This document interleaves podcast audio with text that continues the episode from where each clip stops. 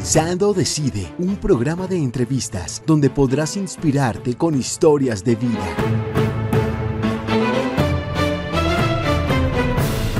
Bueno, hoy en nuestros eh, diálogos de fundir y particularmente en este eh, Pensando Decido, tenemos un invitado muy, pero muy especial. De la casa, no es ni siquiera una persona a quien le decimos bienvenida porque vive con nosotros todo el tiempo, inspira toda nuestra fundación, es madrina oficial y no podía quedarse precisamente en estos primeros capítulos sin que nos encontráramos con un bellísimo personaje que conocemos nosotros como Fabiola Posada, pero la inmensa mayoría de los colombianos la ubican siempre de inmediato como la gorda Fabiola, aunque algunos me dicen ya que no es la gorda Fabiola. No, por siempre, por siempre. Gracias, Padre Antonio. Un saludo fraternal para todos ustedes. Siempre seré la gorda Fabiola. Siempre voy a tener los zapatos de una gorda calzados. Si adelgacé no fue porque me molestara, sino porque amo, todavía no he acabado mi misión y tengo que seguir viva por vivir, por salud. Bien, nos alegra infinitamente de todas formas que estemos aquí en este momento de, entrevistas desde nuestra fundación. Em, usted tiene todas las facetas finalmente gordita que uno puede imaginarse. Un ser carismático, bello, comprometido socialmente. Usted estudió comunicación social y se sacó un bellísimo premio que fue una hija, me había contado varias veces, ¿cierto? Que un embarazo siendo muy joven. No, padre. padre, cuente usted todo eso para yo maravillarme. sí, señor. Sí, señor. Yo eh, me casé con Mauricio Valencia, un psicólogo. 13 años de matrimonio, dos hijos, estudios de comunicación social y periodismo en el Externado de Colombia y luego fui a terminar al IMPAU porque se atravesó un embarazo de mi hija Alejandra que hoy día tiene 37 años. Eh, y bueno, una vida que que yo digo para mí ha sido maravillosa porque ha sido una montaña rusa llena de emociones, de pruebas duras, de pruebas duras, pero en todas he sido resiliente y nada me ha arrugado el corazón, nada. Quizá por eso, Padre Antonio, yo digo que soy una mujer feliz. Y eso damos constancia absolutamente todos quienes hemos estado cerquita de usted. Nuestra amistad es de hace muchísimo tiempo. Lleva usted eh, al lado de esta fundación desde el 1994 que nos Uy, conocimos. se acuerda, padre. se acuerda, ven por qué tuve que rejuvenecer, porque el padre les acaba de decir la edad mía, prácticamente. es una niña simpaticísima y joven. Hablemos de ese entorno de familia, Gorda Fabiola. Usted que ha sido siempre un ser maravillosamente desde el punto de vista afectivo, responsable, comprometida a pesar de que tiene un mundo social muy, muy importante. Para usted siempre el baluarte y queremos defenderlo particularmente en este tiempo en que la familia está en unas situaciones muy complejas, muy difíciles, donde se han disgregado, donde ya no hay posibilidades de encuentro, donde hay de todo. Hablemos de esos valores familiares que a usted la unió. Yo conocí a su papá y a su mamá, los acompañé en ese duelo. Eh, hemos vivido siempre estos entornos de familia frente a ello muy maravilloso, pero quisiera que usted justamente diera testimonio de eso e invitara a, muchas familias hoy que por situaciones muy pequeñas a veces terminan en situaciones terribles y cómo vivir y mantener esa familia hoy. Perfecto, yo nací en el hogar de Alejandro Posada Franco, un hombre ultraconservador en todo el sentido de la palabra, católico y una madre también de raca mandaca, costeña ella, de Santa Marta. Ellos dos se conocen por casualidad en Aguachica Cesar, donde mi padre sembraba arroz y en el valle sembraba caña de azúcar, mi papá era agrónomo, y mi madre, una mejoradora de hogar, lo que hoy día quizás se llama eh, trabajadora social. Entonces se conocen porque hubo unos carnavales y entonces fueron a prestarle al señor de la finca, que era mi papá, el tractor para pasear a la reina, que era mi mamá. Unos carnavales se conocen, se enamoran, mi papá lo deja todo por amor y termina viviendo en Santa Marta. Allá nacemos dos hermanas, Rosario, que es mayor que yo, año dos meses, y nazco yo. Eh, una formación religiosa y moral muy linda. Estudié en colegio de religiosas en la presentación de Santa Marta. Viví en provincia, tan sano como se puede vivir en la provincia. En Santa Marta, que parece entonces ser un pueblito, todo. Tuve una niñez muy linda, una adolescencia también muy linda, terrible, inquieta. Me le volaba a mi mamá para irme a las discotecas. Creo que no hice nada más que lo normal que hacemos todas las pelangochas. Y me daban unas tundas y mi papá me castigaba hmm, de ir los domingos a misa, de creer todo el tiempo en la Virgen, en los santos, de rezar. Mi papá, tremendo, desde que se levantaba, rezaba y al acostarse mi abuela, su rosario y todo, yo crecí en un hogar absolutamente normal, pero muy bonito, muy bonito, creyendo en la familia, ayudándonos mutuamente todos, siendo muy unidos. Mi papá era un hombre de un corazón generoso y mi mamá una mujer de raca mandaca que salía a pelear las injusticias. Ahí crecí yo, padre. Cuando ya tocó la hora de estudiar, ya habíamos terminado el bachillerato, mi papá dijo, bueno, ¿qué quieren estudiar? Y mi mamá dijo, yo quiero una hija médica y quiero una hija abogada. Entonces Rosario dijo, yo estudio leyes, que es mi hermana mayor. Y a mí me tocó medicina y yo no puedo ver una gota de sangre y, ay, mamá, no me hagan eso a mí. Ay, no me hagan eso, yo no quiero estudiar medicina. ¿Qué quieres estudiar? Yo quiero ser periodista. Yo quiero ser comunicadora social porque, entre otras cosas, le digo, padre, tengo una relación mente-mano y usted no se imagina cómo escribo yo de bonito. Nadie me gana ni en ortografía ni en redacción.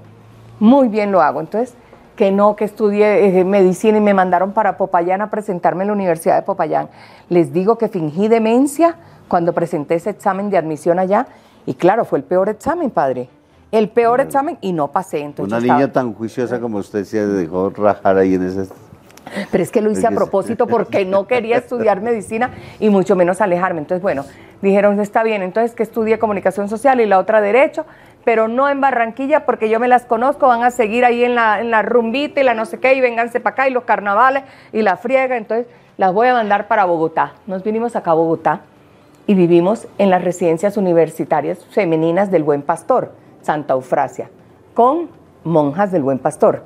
Fue muy lindo, yo estaba acostumbrada toda la vida, yo me levanté entre, entre religiosas y vivir ahí fue muy lindo de ahí salí casada en mi primer matrimonio, padre. Así, así transcurrió mi vida. Terminé mis estudios, comencé a ejercer en el diario La República, hacíamos una revista, era un reto muy lindo, pero siempre, siempre, siempre en el corazón el servicio, la vocación de servicio.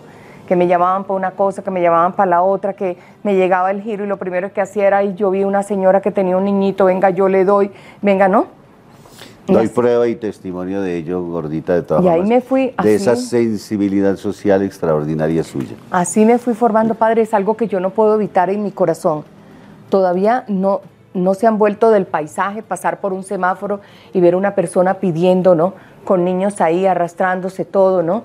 Y yo decir, tengo todo en mi casa. Así hayan días en que uno no tiene ni un peso en el bolsillo y se está acabando el mercado, pero tengo techo, tengo salud, tengo familia y tengo algo que preparar para echarle al estómago. En cambio hay gente que no. Entonces todavía eso no se me ha vuelto del paisaje. Todavía me golpea en el alma la injusticia, la desigualdad, muchas cosas. Y, por eso yo, yo decido que si está en mi ayudar, lo hago, Padre. Maravilloso. Ahorita hablaremos un poco precisamente sobre esa dimensión social profunda suya.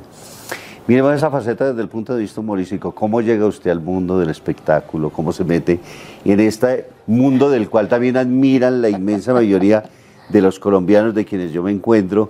Y dice cómo se puede conservar uno tan bello, tan puro, tan de todo, tan sensible, cuando estos medios generalmente transforman tan terriblemente. Y lo peor, a veces dejan unas cicatrices desde el punto de vista humano, espiritual, de todo que se destruye la persona en vez de afianzarse frente a ellos. ¿Cómo llega usted a este mundo y cómo logra conservar esos valores y esa identidad en medio de un mundo agresivo? Hay una palabra que usted lo dijo, valores. Yo fui formada en valores, valores que todavía los tengo presentes y que los he tratado de inculcar a mis hijos y mis hijos a su vez por tradición oral a toda mi descendencia que tengan esos valores y tengan ese buen corazón.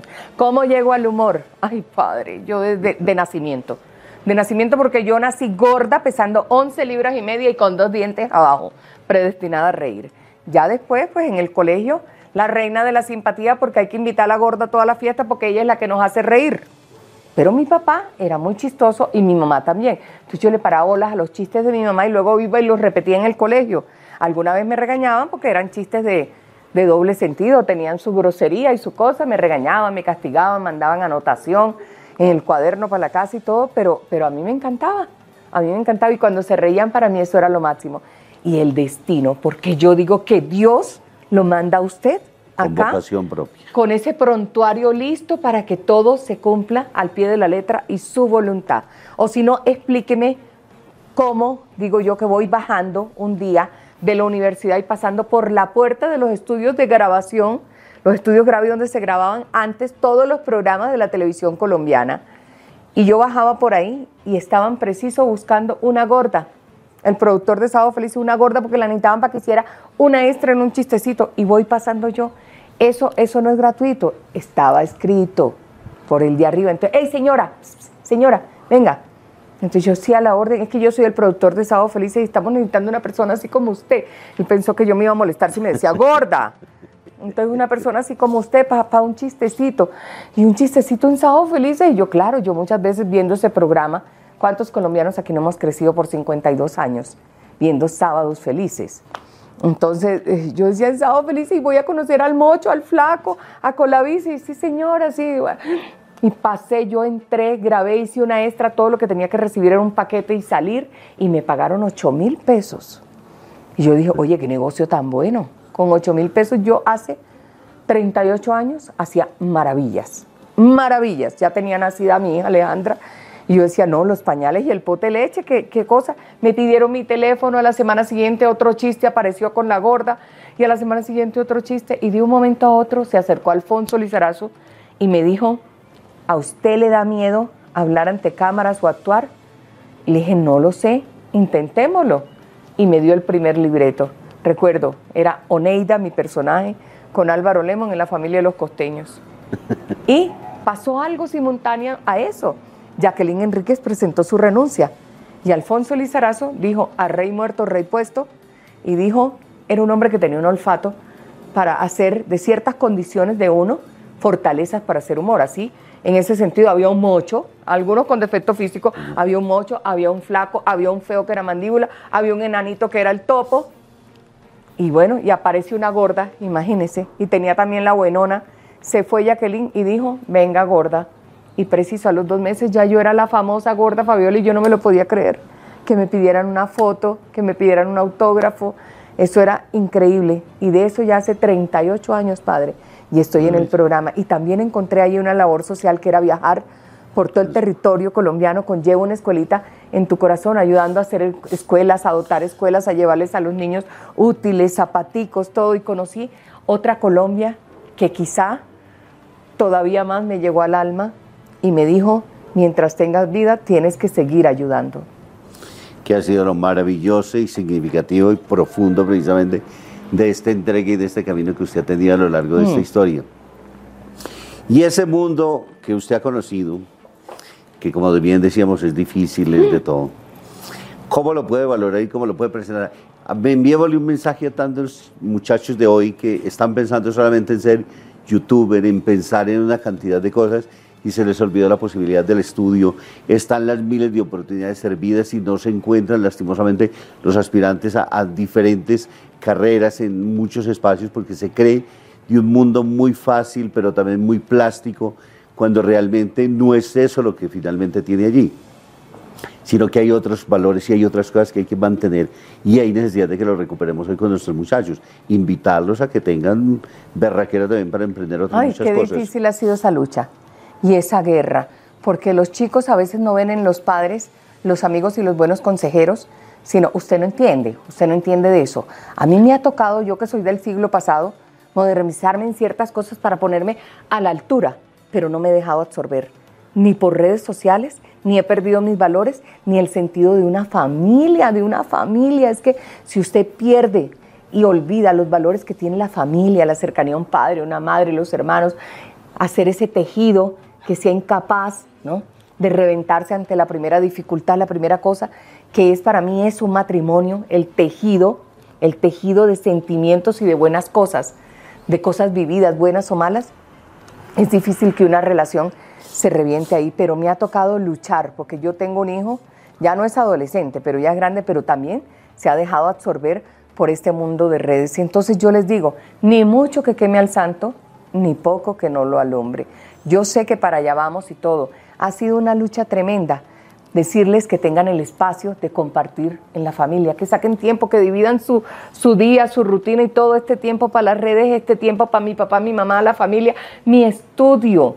Tenemos que volver a esa parte, a esa parte. Estudiar es un valor también y si se les da la oportunidad, aprovechenla, aprovechenla. Este mundo es de la gente que comienza a hacer de alguna manera las vivencias con sabiduría y con conocimientos. Así que para mí sigue siendo muy importante que estudien, que sepan repartir, como les dije ahorita, los tiempos entre las redes, entre la diversión, la familia, que es lo más importante en este mundo. Los amigos hoy día son efímeros, muy poquitos, contados con los dedos de las manos, que son fieles, como dice la Biblia, el día de tu gran problema, de tu tribulación.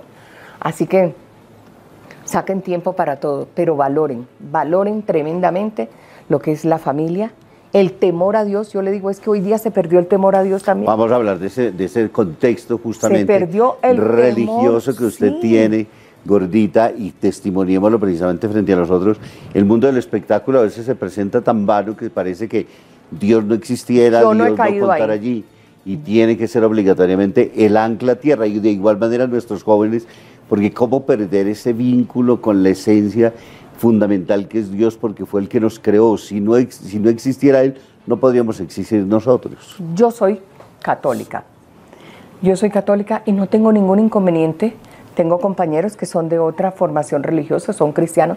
A la hora de orar, yo les digo, nuestro Dios es el mismo y no tengo ningún problema en sentarme a orar, a orar por todos los compañeros, agradecer el bocado de comida que nos llega cuando estamos grabando, que tenemos el papá de algún compañero enfermo, venga, oremos, porque finalmente la oración es una fuerza y donde hay dos o tres, dice, donde hay dos o tres reunidos en mi nombre, ahí estaré yo presente.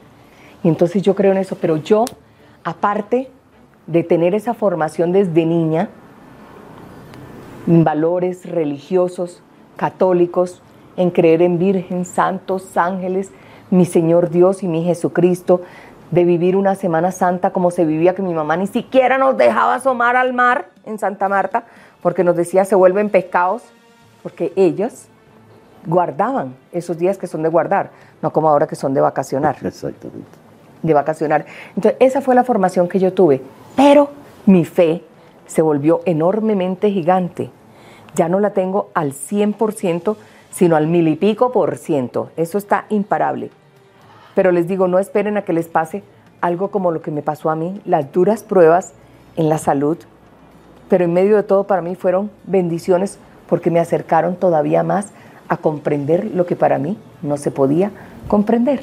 Hay una fuerza impresionante que es capaz de moverlo todo y de lograrlo todo, que se llama fe, que fue lo que a mí me pasó. Hay unas experiencias maravillosas, cercanas a ese ser que todo lo puede y que me hicieron devolver nuevamente de la muerte a la vida con este mensaje.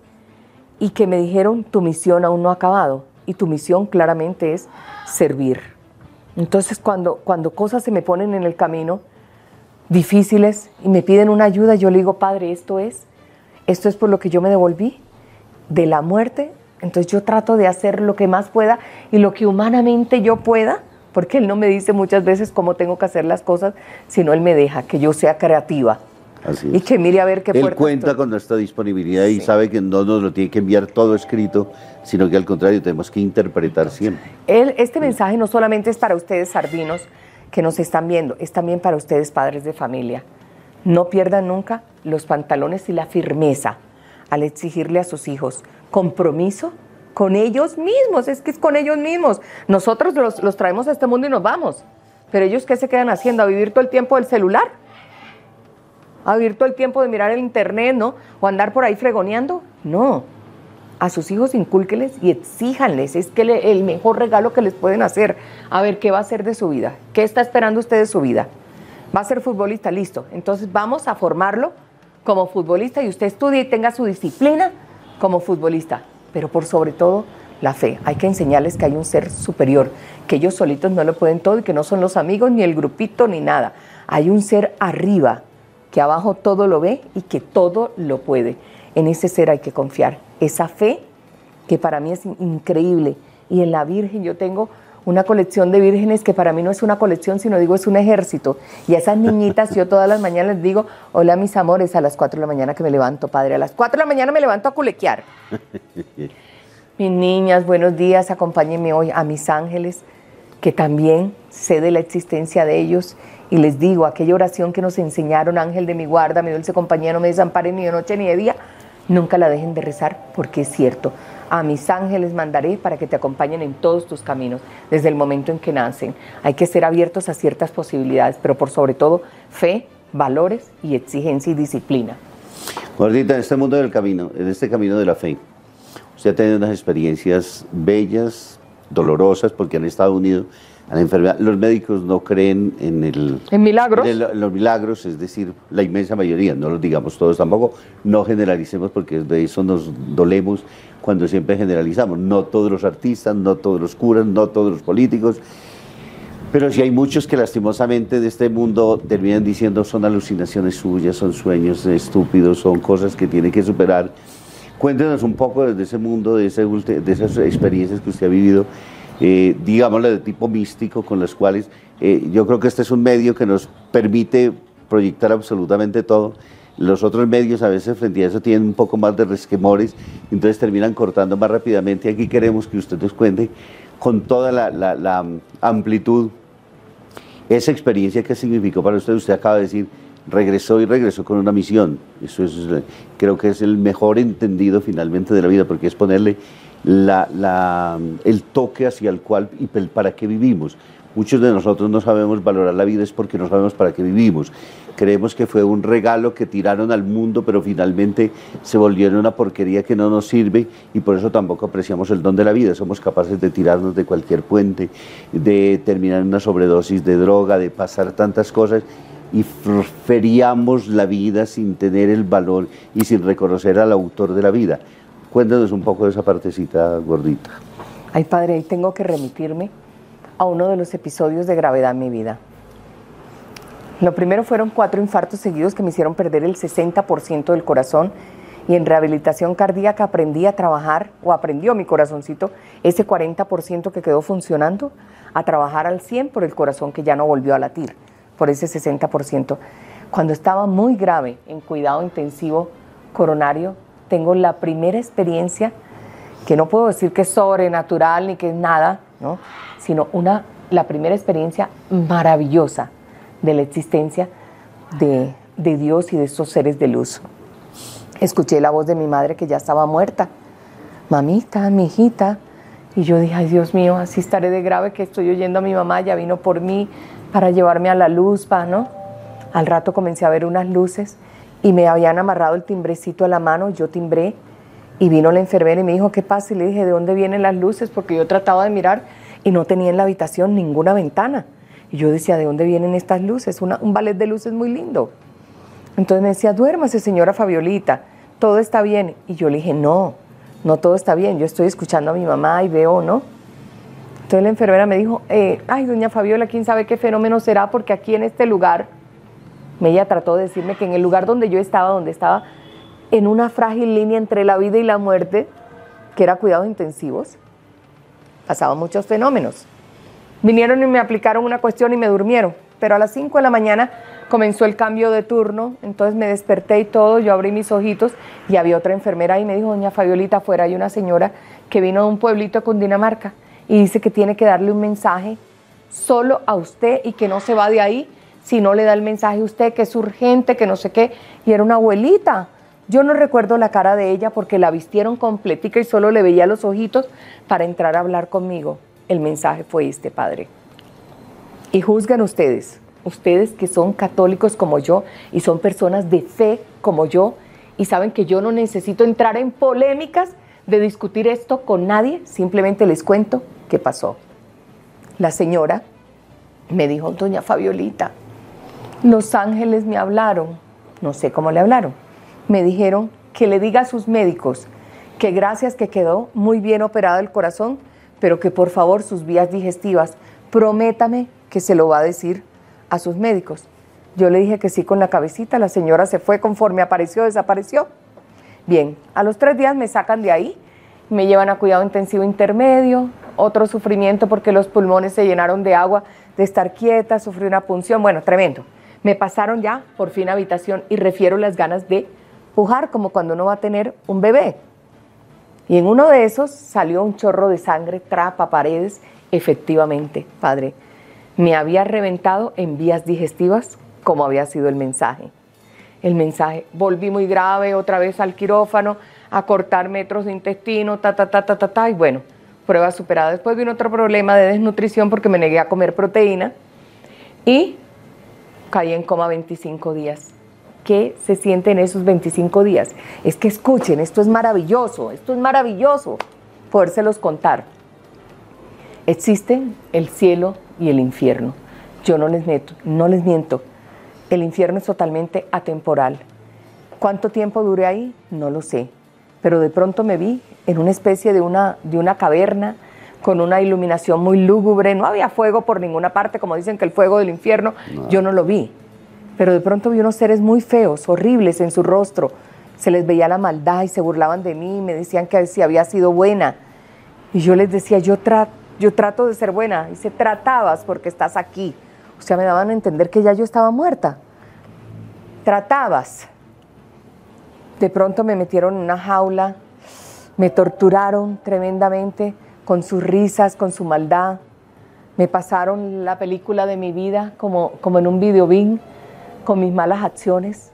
¿Se acuerda esta señora que en un semáforo le pidió plata y usted ni siquiera bajó el vidrio ni le dio una moneda? Ella nunca había salido a pedir limosna y ese día la necesidad la hizo salir a pedir algo para llevarle a sus hijos y usted le negó eso y yo, Dios mío, yo no sabía, yo no, yo trataba de justificarme todo, todo, todo, todo, todas las malas acciones como ser humano, que a veces uno tiene ese chip muy fuerte. Y yo pensaba que era buena y no, mire, de pronto me hallé como en un, precipicio y hacia allá abajo vi muchas personas llorando, gimiendo, lamentándose. Hoy día digo que son almas en pena, ¿Y cómo se sufre ahí? Me pedían ayuda y me trataban de agarrar de, las, de los tobillos. Y yo miré así y dije, Padre, tan mal me he portado yo que acá es donde merezco estar. En esos momentos pasa algo simultáneo. Y es que Polilla había firmado mi desconexión después de 25 días en coma porque los médicos le habían dicho, ya no hay nada que hacer, todos los días perdemos un órgano de Fabiola, creo que ya no podemos hacer más nada. Yo estaba conectada, un corazón artificial, la respiración, un respirador, estaba intubada a una diálisis. No, estaba, encima de eso había cogido una bacteria, me habían abierto el estómago, que me habían cerrado una bariátrica, por ahí me hacían repletes nutricionales y ahí había cogido una bacteria. No, era horrible. Creo que hasta usted, padre, fue a aplicarme los santos óleos, por eso es que yo le tengo una fe, porque milagroso me paró. Polilla, mi esposo, dice, ay, padre, ¿para qué me hizo esa maldad? Pero usted fue allá a aplicarme los santos óleos y simultáneo a que yo le estoy diciendo a Dios, no quiero estar aquí en este infierno, Polilla había firmado mi desconexión de todos los aparatos para dejarme ir en paz. Cuando a mí me desconectan de eso, me regresan acá y yo vengo en medio de unos seres divinos. Yo digo que son arcángeles. Ellos me traen y me dicen, todo va a estar bien, Fabiola. Y yo les digo, no se vayan. Y los médicos comenzaron a hablar, ¿y esta vieja qué le pasó? Se suponía que la desconectábamos de todo y tenía que morir. Pero no, de rojo el botón que no respiraba pasó a verde. Comencé, ya me habían quitado la diálisis, a orinar sola a través de una sonda. Fue una cosa impresionante y me senté y saludo a los médicos. Les digo, hola doctores, miren detrás de ustedes, miren qué lindo. Yo los veía a ellos, a Los Ángeles, era muy lindo, muy lindo. Y ellos dijeron que yo deliraba, pero yo no. Y si fue un delirio, no lo voy a entrar a discutir fue lo más maravilloso que me ha pasado en la vida. Y si ustedes me dicen, descríbelo, Fabiola, en una sola palabra, les digo sublime. Fue sublime. Esos hechos han hecho que en mi vida, en mi vida, mi fe sea, esté disparada. Han hecho que en mi vida yo salga a la calle diciendo, Padre, otra vez estoy sirviendo, gracias porque respiro, gracias por que estoy aquí, gracias por las alegrías, las tristezas, las dificultades, los problemas, gracias porque me has hecho llevar las cargas menos pesadas sobre mis hombros. Y también indícame cómo hago, dime, dime, dime cómo hago para, para ayudar a la gente que se acerca a mí, dame la forma. Y Él escucha, Él escucha. Entonces, Padre, la única médica, usted decía que no todos son así, que no generalicemos. La nefróloga fue la que me dijo, es la primera vez en mi vida que después de que yo le pongo diálisis a una persona, nunca más vuelve a necesitar. ¿Me puedo tomar una foto con usted? Eh, fue la única que dijo, usted es un milagro. Y el milagro es de él y yo estoy aquí ahora para dar testimonio de su gran poder. Eso creo que es lo más maravilloso, cuando uno aprende a leer la vida en clave de fe es el regalo más grande que nosotros podemos tener. Y eso es ser creyente, porque la cree. el ser creyente no está guardado a unas determinadas prácticas y a unos tiempos, sino a la vida completa. Y es en ese contexto, en todos los momentos. Y aprender a saber de que Dios no nos deja solo, Nunca. pase lo que pase en nuestra vida. Santa Teresa de Ávila decía, tú a los que te aman los crucificas y a los que te crucifican te aman, ¿no? Tú los amas. Entonces creo que ese es el, el- el regalo más grande que tenemos justamente en Dios Total. para poder caminar en nuestra vida. Gordita, esa dimensión social, usted esta fundación la ha querido, la ha acompañado. Toda mi vida. Desde el 94 que nos conocimos, usted ha estado siempre, siempre, siempre en todas estas. Pero sé que no solamente fundir, sino que es donde quiera que alguien le pida ayuda y esté a su alcance, usted está siempre dispuesta a decir sí, siempre, como lo ha, lo- lo ha dicho usted reiterativamente a lo largo de esta entrevista, tengo una vocación y una misión de servicio, para eso vine y para eso estoy. Cuéntenos un poco sobre eso para que finalicemos con unos chistecitos y nos Ay, vayamos sí. porque Yo digo que, que, bueno, la misión, la misión es servir y yo a eso me devolví y la tengo clarísima. Yo digo que mi pedazo, después de haber pasado por ese infierno, mi pedazo en la parcela del cielo, yo me lo gano. Y por eso si antes yo creía que era buena, ahora todo el tiempo me estoy portando bien para agradarlo a Él y estar en el cielo, en el cielo que es bellísimo. Los chistecitos, padre. A todos. Ay, Ay, Esto, esto. lo tiene todos los colores y de Sí, todos los sí, tamaños. esto, esto, Estos no, pero lo vamos a echar limpios. Los vamos a echar limpios porque. Así tan pura como así ves alma reflejada a lo Sí, largo de esta sí, entrevista sí, y sí. este El diálogo. único, el único que es supremamente religioso, pero que no cambió su lenguaje, fue Hediondo. Exactamente. Don Gediondo. A ver, ¿yo qué le digo? Mm, ahorita con lo de la cirugía plástica, me corté estas cositas acá, porque coquetica y eso, y eso a mí el Padre del Cielo no me lo... Antes me lo puso en el camino, gorda, siempre has querido eso, el, el dar recompensas y manda premiecitos, porque mm, me sorprenden a mí las cosas que pasen y sucedan, y yo no he pedido nada. Que a los seres buenos les pasan siempre cosas maravillosas. A mí me pasan cosas buenas y todas mis La historias... montaña rusa de la cual usted hablaba, han habido momentos difíciles, pero han han habido muchas bendiciones. Y hay que contar bendiciones, como dice Ogmandino, en vez de contar enfermedades, dolores, Todas pleitos. mis historias tienen final feliz. Y por eso es que yo las cuento. Y las cuento como un testimonio, las cuento como una conversación y las cuento como un chiste. Resulta que dice mi esposo que yo me estaba muriendo, pero no pasé el túnel. Porque allá me salieron todas las gordas que estaban en la televisión, Saturnina, Delfina Guido, y me devuélvase que no hay gordas en la televisión. Y por eso yo me devolví. Me dice que no pasé el túnel porque el túnel se lo dieron a hacer a los nules y no lo han terminado. Pero no, no son cosas que yo acumulo tarjeta puntos de todas las veces que he entrado al hospital y a cuidados intensivos. Yo tengo tarjeta puntos, ya tengo la tarjeta Gol, la de oro y ya voy para la, la de diamante. Entonces me dice que la siguiente cirugía de corazón me sale gratis. Todas esas cosas, mire, el humor, cómo es capaz de hacer que tú tus tragedias las conviertas ¿no? en fortalezas para reír. Ahorita que les digo esto de las redes sociales, a mí me ha dado durísimo, porque es que aprendo a manejar el viper y ya aparece otra, que el celular aprende a manejar. A mí me ha dado muy duro esto de las redes sociales, de todo eso. Me dijeron que, que se abrían redes y que hasta para conseguir novio. Entonces yo dije, bueno, pero yo tengo que actualizarme, modernizarme, porque eso es del siglo pasado. Entonces yo voy a conseguir novio. Abrí Tinder. Y mis hijos, ¿para qué abrió Tinder, mamá? Y dije, pero yo soy una sugar mami, como dicen ustedes, pensionada, con honorarios, con comorbilidades. ¿A qué muchachito no le voy a, no le voy a gustar? Polilla dice que con lo de la cirugía plástica tanta piel me quitaron que alcancé a hacerme tres carteras, dos billeteras y un monedero. son cosas, son cosas, mis amores, nunca dejen de reír.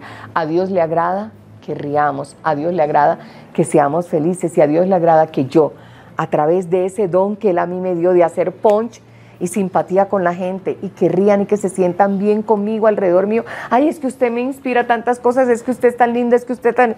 Me dicen tantas cosas lindas que yo siento que puedo seguir adelante y por mucho tiempo. Eso le agrada a Dios y eso me agrada a mí. Gordita, un mensaje final para este país que se debate entre tantos problemas de subidas, de bajadas, de situaciones conflictivas, de miedos, nos, han, nos ha embargado el miedo una vez más. Vivimos, los seres eh, humanos vivimos siempre de miedos, pero en este momento, más que nunca, eh, hay situaciones muy conflictivas, muy confrontativas. Un mensaje particularmente para que vivamos en paz, para que busquemos el bienestar de todos, para que sintamos realmente que somos un solo país, que debemos sentirnos amados, que debemos eh, buscar la unión más que las divisiones, en vez de polarizarnos es qué puntos de unión podemos encontrar y no estar divididos como nos vemos. Yo pienso que aquí hay que pensar y cerrar por un momentico los ojos y pensar en el país que queremos dejarle a nuestros hijos. Eso también es un acto de amor.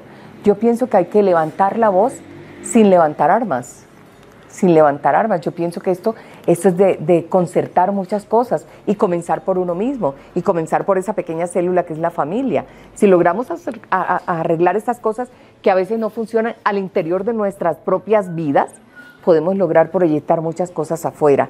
Es posible que el actual gobierno no tenga la ideología que yo tenga, que yo tengo. Es posible que yo no comparta muchas cosas que aquí pasan, pero lo único que sí sé es que yo amo este país, amo esta gente, me amo a mí misma, quiero dejarles una mejor patria a mis hijos y trabajo de alguna manera y desde el humor para lograr la patria que yo quiero, el país que yo quiero. Y protesto y levanto mi voz diciendo, no me parece, no es así, no estoy de acuerdo, pero nunca con un espíritu beligerante y llamando a la guerra y a la revolución y a todo. Muchachos, metan en su corazón el amor y metan en su corazón la fe en un Dios y en un Padre Celestial que es muy poderoso. No salgan por ahí, no creo en nada, no creo, no creo en nada, voy a romper, voy a reventar, voy a esto, soy un Rodrigo de no futuro. No, Señor. Muchas cosas dependen de nosotros mismos y yo digo, Padre, hay que comenzar por ese cambio dentro de nosotros mismos. Que ese es el reto más grande que nosotros tenemos. Y el más difícil. Nos encanta querer cambiar a los otros, al mundo, al entorno, a todo lo que hay pero qué difícil que seamos capaces de comprometernos con nosotros mismos para hacer el ejercicio y decir, soy yo el que tengo obligatoriamente que cambiar, soy yo el que tengo que dar finalmente el primer paso y el ejemplo. Y hay que cuestionarse, padre, qué fácil es criticar, criticar y decir y decir, ¿y qué estás haciendo tú por cambiar algo? Por cambiarte a ti mismo, ¿qué estás haciendo tú? Hay que cuestionarse este tipo de cosas. Entonces, antes de levantar la mano y tirar la, la primera piedra, hay que pensar en qué está aportando uno para hacer el bien en este país, para construir lo que tenemos que construir en este país. Y valorar lo que otros han trabajado también, porque no fue que con nosotros no nació nada, sino que al contrario, recibimos una herencia la cual tenemos obligatoriamente que mejorar, porque seríamos demasiado egoístas pensar que los otros nunca hicieron nada, que nada construyeron y que para nada sirvieron. ¿no? Nuestras raíces hablan de eso. Sí, yo digo que en mi matrimonio las cosas funcionan porque yo tengo metida, muy metida en la cabeza, que no soy la mujer 10 para exigirle a mi esposo Nelson Polanía Polilla que sea el hombre 10. Esto es de tolerancia, esto es de concertar, esto es de negociar. Entonces yo digo que así como funciona al interior una familia, puede funcionar un país y puede funcionar un planeta. Por eso es que les hablo de esa primera célula que es la familia. Ahí arranca todo. Gordita, infinitas gracias por haber estado aquí, este momento tan agradable, tan bello, como siempre usted tan cercana y un ser transparente. Me alegra muchísimo haberla tenido aquí en nuestros estudios de Difundir Radio. Y vuelvo y digo, no solamente en esta, sino en miles de facetas, como está siempre en Fundir, pero hay que mostrar ese rostro amable y a todos nuestros queridísimos televidentes como radio escuchas, pues que usted les enviara un mensaje bellísimo de paz y de amor, como lo ha hecho. Por supuesto que sí siempre encontrarán una puerta, una salida. Siempre está en la oración un tónico, un elixir para seguir adelante y una fuerza infinita. Nunca dejen de creer, nunca dejen de encomendarse al Padre del cielo, a los ángeles, nunca dejen de decir gracias porque respiro, de ser agradecidos cada mañana de su vida y cada noche de su vida por lo bueno, por lo malo, por lo difícil, por todo lo que suceda. Acuérdense que yo les digo, este mundo, esta vida es una arepa y sabe a lo que uno le unte. Úntenle por siempre felicidad, amor y dulzura. A nuestros queridos televidentes y radioescuchas, los invitamos a que todos los lunes nos acompañen aquí en diferido los jueves en estas nuestras entrevistas. Pensando, decido.